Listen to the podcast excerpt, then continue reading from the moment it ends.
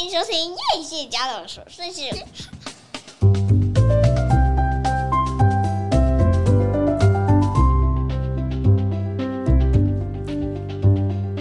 欢迎收听叶谢家的琐碎事，我是菲洛米娜，我是 Kwame。哎呦，你今天怎样？北京腔？你最近是不是很爱看一个腹语片？对啊，小迪跟一个哎，小迪还有他的一个小玩偶是糟老头。哎，我们以前看腹语好像是那个许不了那个年代，嗯、他有一个那个肚皮的腹语。对，那你现在看的这个腹语是有一个娃娃，他明明没有在讲话，可是他会发出声音，他会发出声音，对。可是这个声音是隔壁这个人发出来的，隔壁这个人发出来的，这个人叫小迪，然后他腹语很厉害哦，而且我觉得他的腹语跟他的这个娃娃操作已经两个搭配的天衣无缝，非常好笑。我们要在哪里找到这个东西啊？然后他这个重点是，他是非常会撩妹的。这个人反应非常快，很会撩妹，跟他的那个糟老头搭配起来，哇，太厉害了！而且他这个玩偶上面这个任何的一个眉毛啊，然后眼睛啊，甚至那个脖子或者是身体都会都会动。就是有有手部去控制的哦，对对对，所以当他讲到一个笑点或梗的时候，他的眉毛或眼睛会跟着转，就是活灵活现，活灵活现的，对对对。所以，但其实我觉得他很多东西都是塞好的，就不是真的是那么随机的。对，的确是啊，就有点做作。好，那可是你觉得还是可以看一下啊？我觉得非常好看。叫什么小迪？你要打什么？就是腹语，就打腹语跟然后小迪。就有没有年轻的人都不知道什么是腹语？什么是腹语啊？在讲富就肚子的那个腹，腹语。腹语。嗯、好，哎、欸，我发现啊，自媒体兴盛之后啊，真的就是很多东西蓬勃发展，就是很多素人开始就变得，就是很很可以去展现自己的这个强项。像我今天，其实我我今天本来不，哦，我现在还没有要讲重点了，我现在闲聊一下。我今天听到一个真的也好有趣哦，就是以前听到宠物沟通师，很多人都可以当宠物沟沟通师嘛，哈，就是好像他可以跟你的动物沟通，他知道他现在哪里痛，或者是他哪里不舒服。可是我今天听到那个曾宝仪的 podcast 很新哦，他才做了四集，他访问了一个很有名的宠物圈的一个人，叫春花妈。这个春花妈啊，她不仅可以跟宠物沟通，她还可以跟植物讲话。然后他出了一本书，哎，我忘了那本书书名了。哎，春花妈这个感觉起来年纪很大，但她其实她其实是，我听她声音，一个小姐嘛，年纪很轻的小姐。小姐对，然后她也是有一天，她其实本来是可以跟动物说话，可是因为她实在太好奇了，她很好奇，因为动物仰赖的其实就植物嘛，她很想知道植物在想什么，所以呢，她有一天就对树问了一个问题，然后三个月后得到这个答案。最后呢，他就可以跟苔藓讲话。好可怕！我觉得那个节目好有趣哦，就大家有机会也可以去听一下曾宝仪的 podcast。不知道哪一天他可以，他说他可以跟一棵老榕树讲话。没有，也是啊。你知道，因为我觉得其实他讲的这个呃世界观我也很喜欢。我最近一直在很沉迷在这个宇宙世界观，就是说其实。呃，开始有人类的时候，还没有这么多科技、这么多发展的时候，人跟大自然其实本来就是可以互相互通有无的。人就是大自然的一部分啊。对，不然为什么以前会有那个泰山？为什么以前那个泰山明明是人啊？他可是可是他不是那个那个什么森林之王吗？嗯。对啊，他为什么可以控制那些动物？他为什么可以跟他们沟通交流？这是卡通吗？还是 其实本来是有这样？所以我的意思是说，这个春花妈就说啊，其实我们人都有那个呃灵通，就是通天通地的本领。可是就是因为后天的太多的教育啊，污染了我们原本的能力。他说，比如说你去到一个森林，你一开始到那个森林，你应该会觉得非常舒服、非常疗愈。多数人一开始走进，比如说那个芬多精一一传来。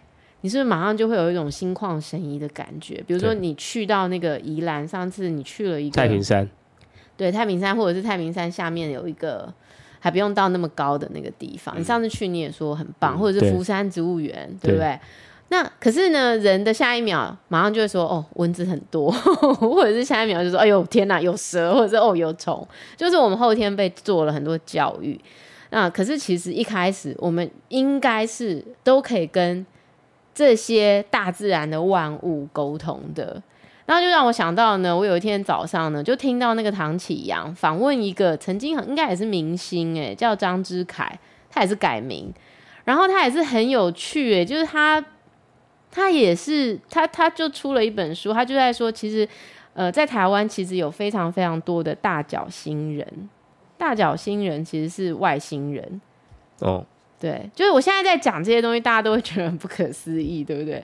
可是我觉得我现在的整个整个脑筋啊，好像都已经到了这个次元了。就是我觉得每次发生不顺遂的事情的时候，我以前可能就会任由自己的情绪处在一个低频状态。有些人很享受嘛，就是很喜欢自己很低很低潮，低潮有一种受害者的快感，就是好像全世界都对不起你啊，嗯、对不对？可是我现在不会耶，我我现在就是一旦发现说我事情很多很忙的时候，我的那个那个负面情绪一旦要开始的时候，我就会赶快的想尽办法让自己调平一下，因为我发现那个沉重的气息呀很可怕，沉重的气息会把你一直往下拉，而且这个沉重的氛围会感染所有人，所以我就觉得当我遇到困难的时候，我就会开始。用意念去解决，就比如说觉得哎这件事很难解决，然后我就会发动我的意念，然后我希望说隔天睡醒这件事情就会好一半，这样通常都很有效。那我我其实，在我的粉丝页介绍很多这种相关的，对，意念可以决定一切，对。可是我想大家都没兴趣，或者是大家都不相信，所以我每次讲这个点击率都很低。点击率最高的都是在讲跟老公吵架啊，什么东西，然后小孩啊 什么的。好，那我今天其实原本是要跟大家介绍一本，我其实也才刚读，可是我真的很推荐大家一定要入手最新的一个心理智商的书。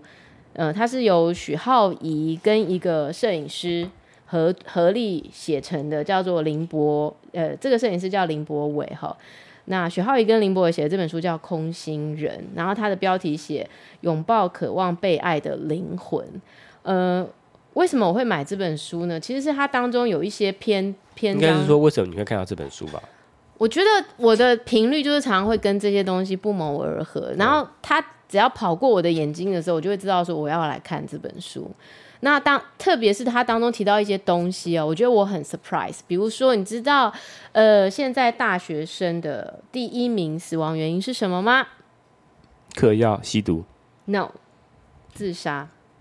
哦，自杀哈，哦哦，不意外，不意外，不意外吗？哦、对，你知道二零一九年哦，大学生自杀成功者已经来到三位数一百七十七名，二零二零年后的数字更多。但为什么他们压力特别大吗？还是什么原因？我觉得有很多原因造成的，因为我觉得年轻人好像活在一个缺乏信念、缺乏未来、缺乏爱。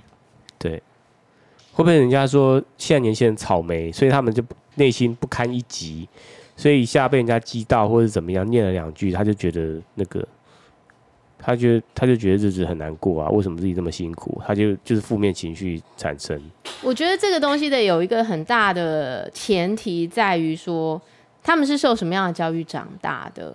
因为我觉得新时代的父母啊，呃，坦白讲啊，我觉得我们好像是很不一样的父母。就是我觉得跟一般的父母呃相比之下，我们好像又是另外一个呃另外一个做法的放任式的做法，没有放任哦。我觉得我们不是放任哦，看似放任，其实其实不是。应该是这样讲，因为我觉得那个我自己体验到的人生当中，有很多我真的很想要学会的事，但是这些事情在我读书的时候都没有开课啊，所以我就会一直觉得说。什么功成名就啊，或者是成为别人眼中的第一名啊，或者是拿很多奖项啊，或者是各方面都很优秀，这件事情好像不是在我的 priority 上面。比方说，我就会觉得，为什么人要结婚前都不开一个婚姻课啊？就是为什么没有人去教导这一些准备要步入婚姻的人，他们会面到面临到的困难是什么？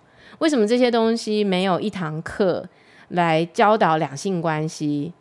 好，或者是为什么没有人告诉我们？嗯，比如说家庭当中的财务分配，好，或者是说我们怎么样可以呃去把呃家庭当中的现金流做好？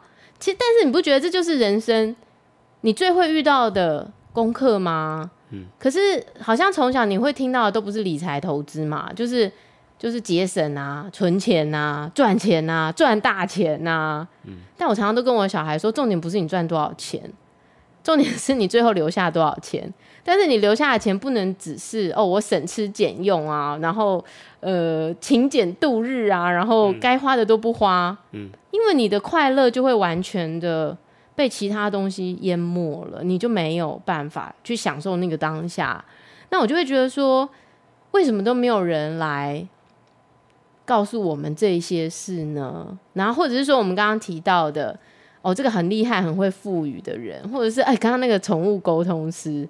然后，甚至是你知道，在这本书《空心人》当中的这个摄影师啊，哎，我好意外哦，他写的文章竟然比他的照片啊，他的照片也拍得很很有意境。但是我的意思是，他的文字竟然不输一个作家，所以我就觉得说，哎，其实人生有很多条路，有很多条选择，可是我们好像往往都把路给走死掉，然后都会用一套模式，就会觉得。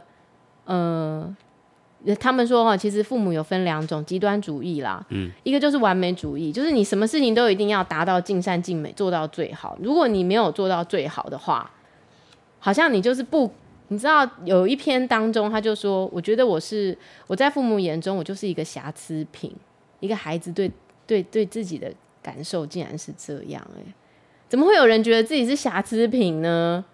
不是每个人都应该是独一无二、完美无瑕的存在吗？为什么会有人觉得自己是瑕疵品？听到不会觉得好心碎吗？那他说，这个心理作心理心理学家呢，许皓宜他就说，那还有另外一种的父母呢，他是极端的放任，好像说我给你很多自由，然后我随便你想要怎么做，我都不会管你。可是你知道吗？那个极端放任的后果会是什么呢？极度放任啊，这个就脱缰野马喽。但是他的父母也也没有给他指引出一条可以走的道路，或是指引他一个方向，所以是随着他本性去去发展。你知道，其实孩子啊，他是非常需要界限跟规范的。嗯，这个好像是跟我们的华差服差不多。意思就是说，你极度的放任他，你让他在还不能做主的时候就做主，这件事情对他其实是。很危险的，因为他会觉得没有一个安全感，他会觉得没有一个依规可以遵循。其实这样对他不是一件好事。可是变成说，好像父母就走成了两种极端，嗯，一种就是这样，一种就是那样。可是这两种都不是最好的。嗯。那这本书呢，其实就是很多很多的案例，它其实都是案发现场，然后由这个心理分析师来写下这个案例。他对这个案例做了什么事情？然后最后的这个观察是怎么样？那我觉得我在当中真的读到了很多很心碎的，真的很令人心碎的案例。特别你知道这个摄影师他是台湾人吗？他台湾人啊。你看他们签名哦。对啊，为什么？因为我买手手刷嘛。嗯、然后你知道这个摄影师其实他只有三十一岁。你知道他为什么要来出这本书吗？他应该有发生什么变故吧？哦，你知道他其实在他出生的时候，他有先天性的心脏的疾病，所以他就动了很大的手术。可是呢，从他是婴儿的时候呢，他就不知道他的妈妈是谁，等于他其实应该是一个没有妈妈的孩子。嗯，然后呢，他就到了长大之后，他就鼓起勇气哦，去申请那个户口謄本。然后发现说，哎，他那个妈妈姓黄，然后他住在基隆，可是他已经有别的家庭了。哎，为什么他不是找不到吗？为什么会找到？我不晓得，但我是我是那个看到就是描述是这样。嗯。那他很想要，就是有一天，就是他当然知道，可能在那个当年，他妈妈有不得不的选择。哎，但是有时候我觉得，我们对父母的期待都过高。我们都觉得说，哎、欸，父母应该要做出一个符合孩子期望的决定，或者是他应该比我们崇高，他就是要有个父母的样子。但是其实并不是，就就是其实很多父母他的行为模式可能像小孩子一样，对，可能还是一个不成熟的大人。那或者是他的父母可能也经历了他也很困难的时光，那我们去期待说他要成为一个标杆准则，可能不是每个人可以做到。嗯，那他不敢去打扰他的家庭，他只能远远的望着他的妈妈、原生父母。但是他很希望有一天，他妈妈会看到他的书，嗯、看到他他的照片。最后答案一定不是啊。我不晓得哎、欸，事与愿违啊！我不知道。那我你知道？我觉得会不会？为什么我们都没有一堂课，然后可以来教导孩子说啊，当你的父母不符合你的期待的时候，你也要自己好好爱你自己。那你觉得这堂课应该在什么时候开？我觉得要一辈子。候，我觉得一辈子都要开耶。有谁会修这堂课？我觉得要很长的时间，让让每个孩子都有机会过渡去成为一个，即使他的童年没有。接受到这么多的关爱，他都还是要理解说，他存在这个世界上一定有他的意义跟目的，他是可以好好爱他自己的，你知道吗？可是你知道那个孩子啊，其实他要懂得爱自己之前啊，他是怎么来的？他其实是要先从别人对他的尊重跟别人对他的关爱，他才可以去建立那个爱自己的模式。所以如果他没有得到这个东西，他很快就会把他自己弄到灭亡。我觉得，所以为什么很心碎？就是这个书中的第一个案例。我今天只分享一个案例啦，哈。就这个案例，就是他有一个校园里面常常出现有一个人背着一个开山刀，可是他这个开山刀他背着呢，也不是要去伤害谁，他就是会到一个没有人的地方，然后好像要拿出来当武士刀这样子，呵呵呵这样子。可是大家都避之唯恐不及嘛，因为他看起来很像社会人士，看起来好像是不是那种大学生的样子。而且呢，他好像是毕业于某艺术高中，然后他就会去尾随，也是毕业于这些高中的人。他怎么会知道那些人是这个高中的呢？可能是他以前的学弟，或者是以前他的学长吧，我不知道。那他就常常出现，然后就是一个很怪的人。然后后来竟然有个女生跟他搭讪，不是搭讪，就开始跟他讲话。大家就觉得这两个人超怪。你知道我们这社会就很喜欢给人家贴标贴标签嘛。嗯然后这个心理师一直觉得说，哎，这这样这样应该要找这个人谈一下。可是你知道，大学的这种呃辅导室单位其实是为谁而设的？是为大学生呐、啊，他是不会为什么校外人士而设的。那总之呢，他就透过不知道什么关系，就把这个人他的外号叫山南嘛，开山刀山南，就把这个山南跟他的妈妈就请到他的这个办公室来。然后呢，这个山南一开始就是非常的防卫嘛，就是你想怎样啊？现在就觉得我不行，出现在学校还怎样？嗯，哎，没有，这个心理师第一个就说，哎，我觉得好像很常看到你哦，那你是不是很想就是跟别人交朋友这样子？然后他就，因为他就觉得这个开场蛮有趣的哈，好像慢慢就降低他的武装哈，然后他还对他说了一些其他的话。然后慢慢慢慢才发现说啊，其实他其实原本呢，就是爸爸好像是一个完美主义者。然后呢，他这个高中要考大学的时候呢，没想到就是考差了。考差了呢，他爸就把这个成绩单呢就丢在桌上，很大力这样子，就觉得说你完蛋了。嗯，好。你就是给我重考，他考到只是建中没考到，考到附中。对对，类似这样这样，没有，他是考大学啊，考大学。哦，可能台大没考到，考到辅大，像我们都该去死，因为我们是辅 辅大。然后他妈妈本来也说，其实夜间部也有谁谁谁念夜间部也很好啊，就没想到一句话惹恼他爸，这样子一个烟灰缸就飞过去，这样就把那个他儿子给打伤了，这样他儿子就万念俱灰，没有想到他就跑去自杀。哇，这不得了了！那自杀之后呢？这个孩子他其实经历了很多事情，因为呃，他爸不是就希望说他还要再重考吗？他都已经这样了，然后他还要重考，我，考一次、考两次、考三次，能考得上才有鬼吧？于是他当然就是没有考上了。没有考上之后呢？他说他觉得这就是他的后遗症，欸，有可能他的智力受损啊，对不对？我不晓得他到底是是是是是是什么东西耶，就是大脑缺氧啊。然后他就觉得说，他的存在好像就是他父母生命中的一个瑕疵品。好，然后他就只好进到他很憧憬的这个大学校园里头。然后寻找小时候跟他一样很风光一时的身影。哇，我觉得这真的真的好可怜哦，好可怜，真的是，而且那开山刀背来背去的那个，要是破掉的话，不是那那不是常被警察找吗？我不晓得，你走在街上，你看一个人背着开山刀，你不会说，欸、他有把它包好啊，所以你不知道那什么东西呀、啊，是不是？然后，所以那个徐浩宇就说，其实依照心理学的观念，吼，人性的发展要先仰赖他人尊重跟他人关爱，才能够进一步萌生出自我尊重跟自我关爱。那如果这个人他都一直没有办法感觉到他被爱的时候，好，或者是。他的父母或许是爱他的孩子的，但是他没有办法有效的把这个爱传递到他心里的时候，嗯、他就会造就出一个未曾发自内心感受到他人关爱的孩子。那孩子长大之后，最终就会变成无法自我关爱的大人。哎、欸，真的很严重，哎，对不对？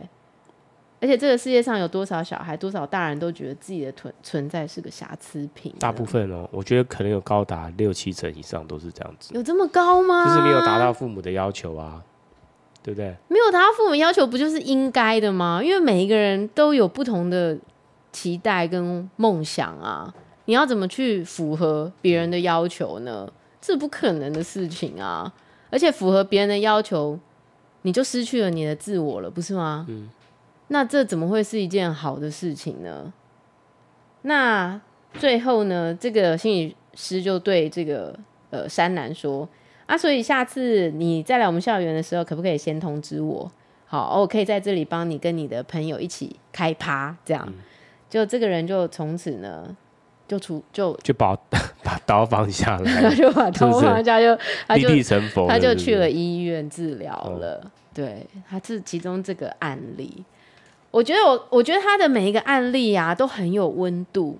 就是我觉得这个心理，这是真的还是假的？这是真的啊！嗯、这个心理智商师写好多案例，我都可以感受到他内心的那一份温暖。嗯、那我就会一直觉得说，你知道，在我们这个社会啊，看心理智商师就是六杯，常常都会觉得说，小孩如果去看心理智商师就糟糕，这个小孩一定是出了问题。嗯。但为什么不能用另外一个方式，更客观的去看待？说，如果心理咨商师可以去解决孩子心中的疑问，可以引导他去走向另外一条路，为什么不行呢？为什么都要等到真的出了大事的时候，然后才去看精神科吃药？你知道？哎、欸，那个呃，心理咨商师是不是等于我们以前的张老师？哎、欸，对，好像是哈。你有去找到张老师吗？我以前是辅导老师、欸，哎。我以前在学校的时候，我是别人的辅导的小助教。那你自己会去找张老师吗？我没有需要找张老师、欸，但是我都会跟我们老师说我的问题、欸，哎，哦，然后我们的老师都会，他不是我的张老师，但是他都会，他都会很认真的回复我的周记，就是我有什么问题，我都写在周周记上面。然后我就很喜欢某某人，然后某某人不喜欢我这样，可是他都不会跟我说。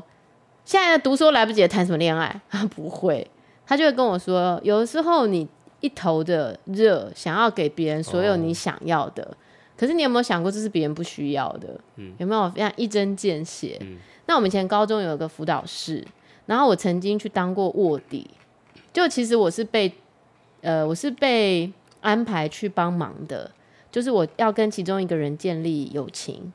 然后我需要协助他，因为他好像有自残的倾向，那我需要去观察他，然后我要写报告给我们的，我其实就是廖北亚的角色，我要写报告给我们的辅导老师，看看这个孩子的，我这个同学的进展。到什么程度？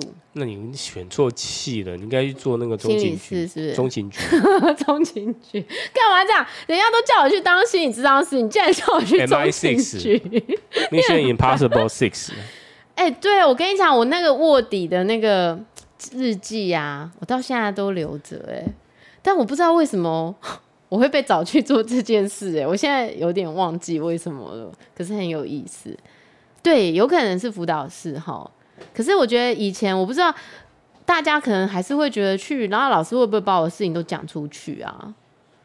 其实不会啦，其实真的不会。我觉得那辅导老师都好有那个哦，就是好有高度哦，嗯，他不会随便去做这样的事情。可是我觉得老师一定也很无奈，你知道为什么吗？因为大多数哈孩子的问题其实都来自家庭。那如果家庭没有办法承接住这些孩子，或者是家庭没有办法改善，你觉得学校能做的是什么呢？嗯，所以我觉得其实我们终其一生哦，在这个路上，我们真的需要很多的陪伴呢。你知道什么是陪伴吗？你不觉得明星也是一种陪伴吗？明星什么意思？明星，明星，哦，偶像，他是不是很无私的爱着每个粉丝？对，那粉丝是不是都可以从这些明星身上得到一种一爱？是不是？嗯，所以他们是不是也是一种陪伴？对，这样想，换个角度来想，明星还蛮伟大的，是不是？好，所以有些东西真的有它存在的，所以 BTS 要解散，大家都大哭哎。啊 我不应该笑啦，因为当年我也是迷过郭富城。哦，真的假的？我我有点忘记我当时的当年的偶像是谁了。但是的确哈，我觉得人真的在整个人际关系哈成长过程，他就是这样一直磕磕碰碰的长大。可是很可惜的就是，真的到我们都长大的时候，我们可能都还未必能够了解所有在四十岁之后才才才了解的事。嗯。那如果我们提早能够能够学习这些事情，你觉得会有帮助吗？会啊，但是学完之后会不会就 就就就算了，就自己心态就变得很老成？然后就说我干脆一个人过完一辈子，三十岁的外表，五十岁的心灵，然后就觉得说我宁可不要承接这个重担，是不是？嗯、你有没有什么课程是你觉得你应该要在很年轻的时候就应该要学会的课？不要再讲智商这种东西了，不要再讲性教育啊，太晚了。性教育，对啊，其实我觉得性教育其实是一个平权的东西耶，它其实不是只是在讲性交这件事，嗯，可是大家都把它搞混了。嗯。你看看那个唐山发生的事件，你们大家知道唐山发生什么事吗？嗯。唐山发生了一个很严重的事情，这个事情就是呢。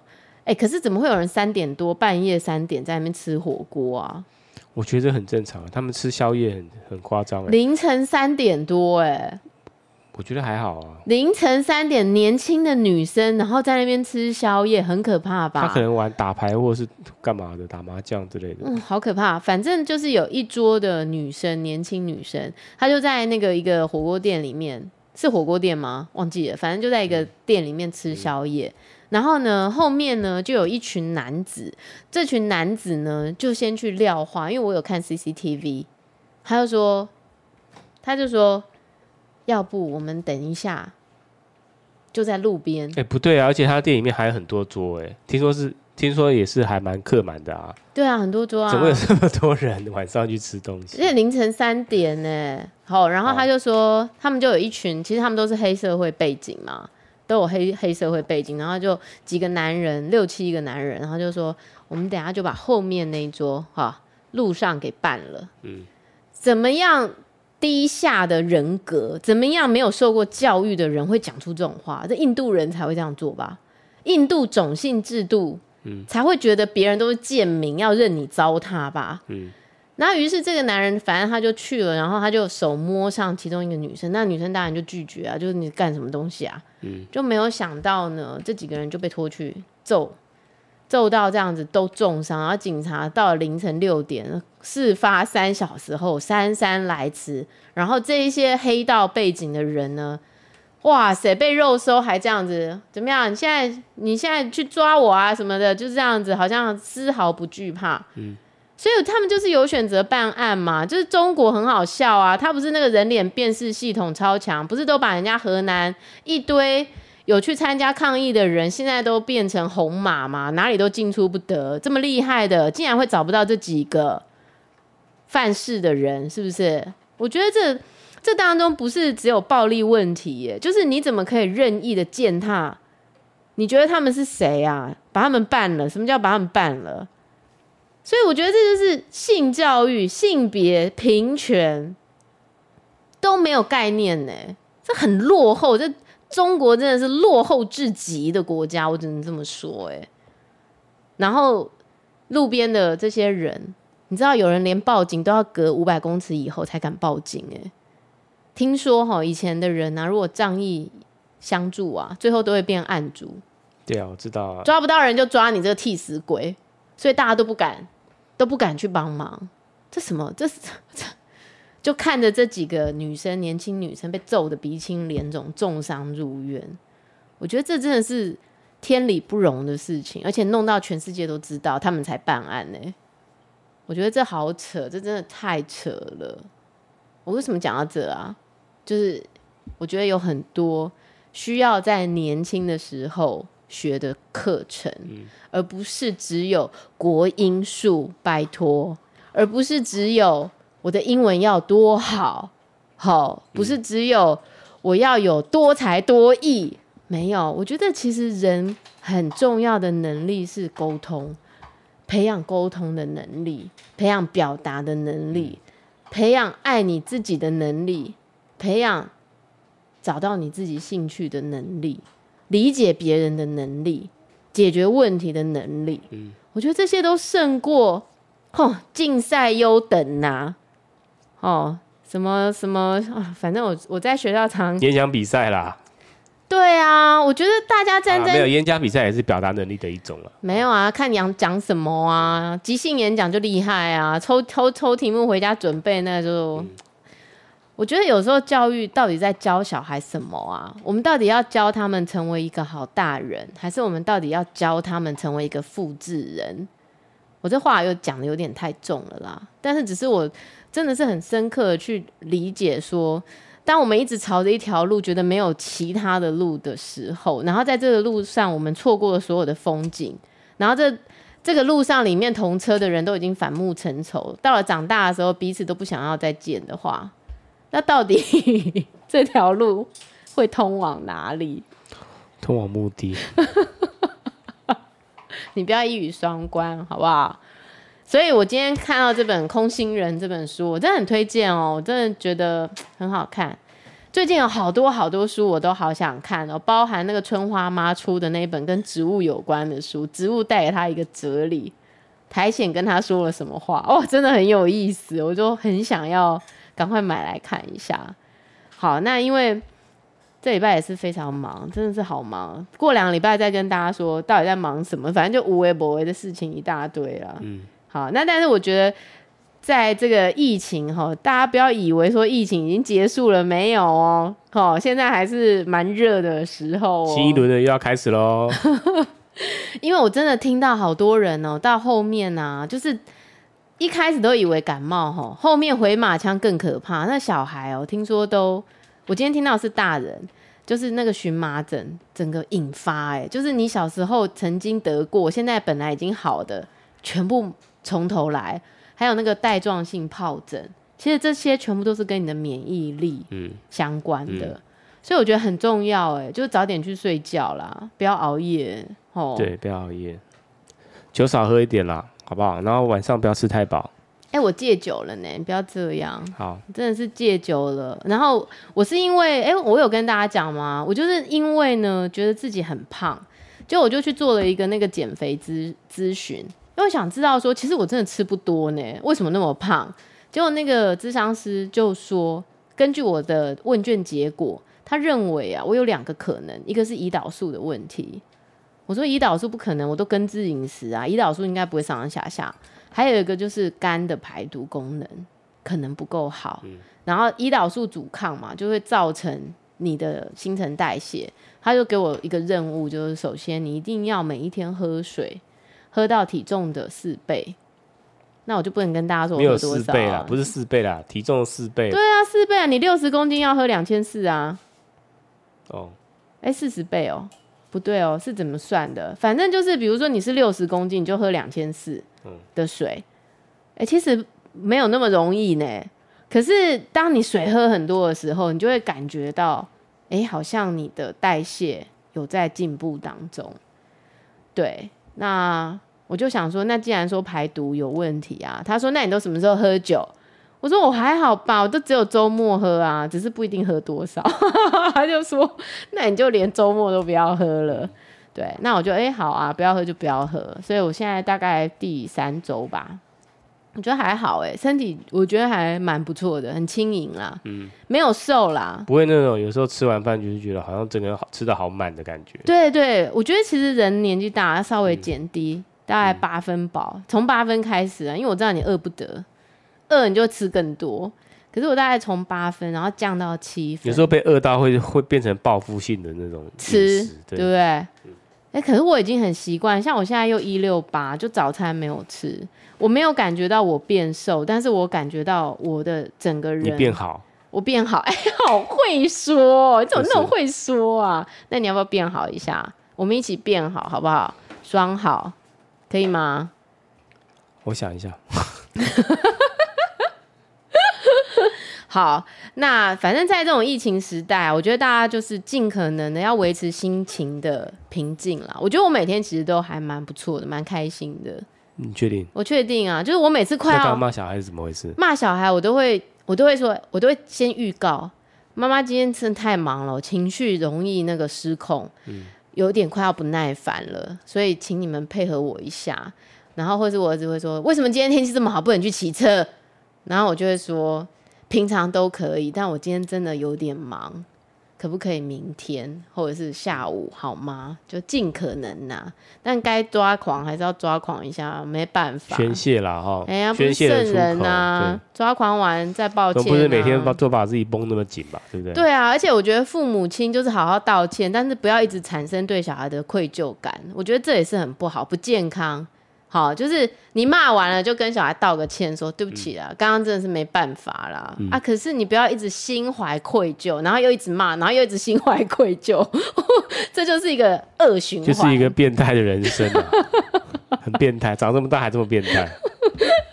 好，今天的节目到这边，希望你喜欢我的节目，也欢迎你到我的脸书粉丝页叶谢家的琐碎事留言给我。我们下次再见，拜拜。you,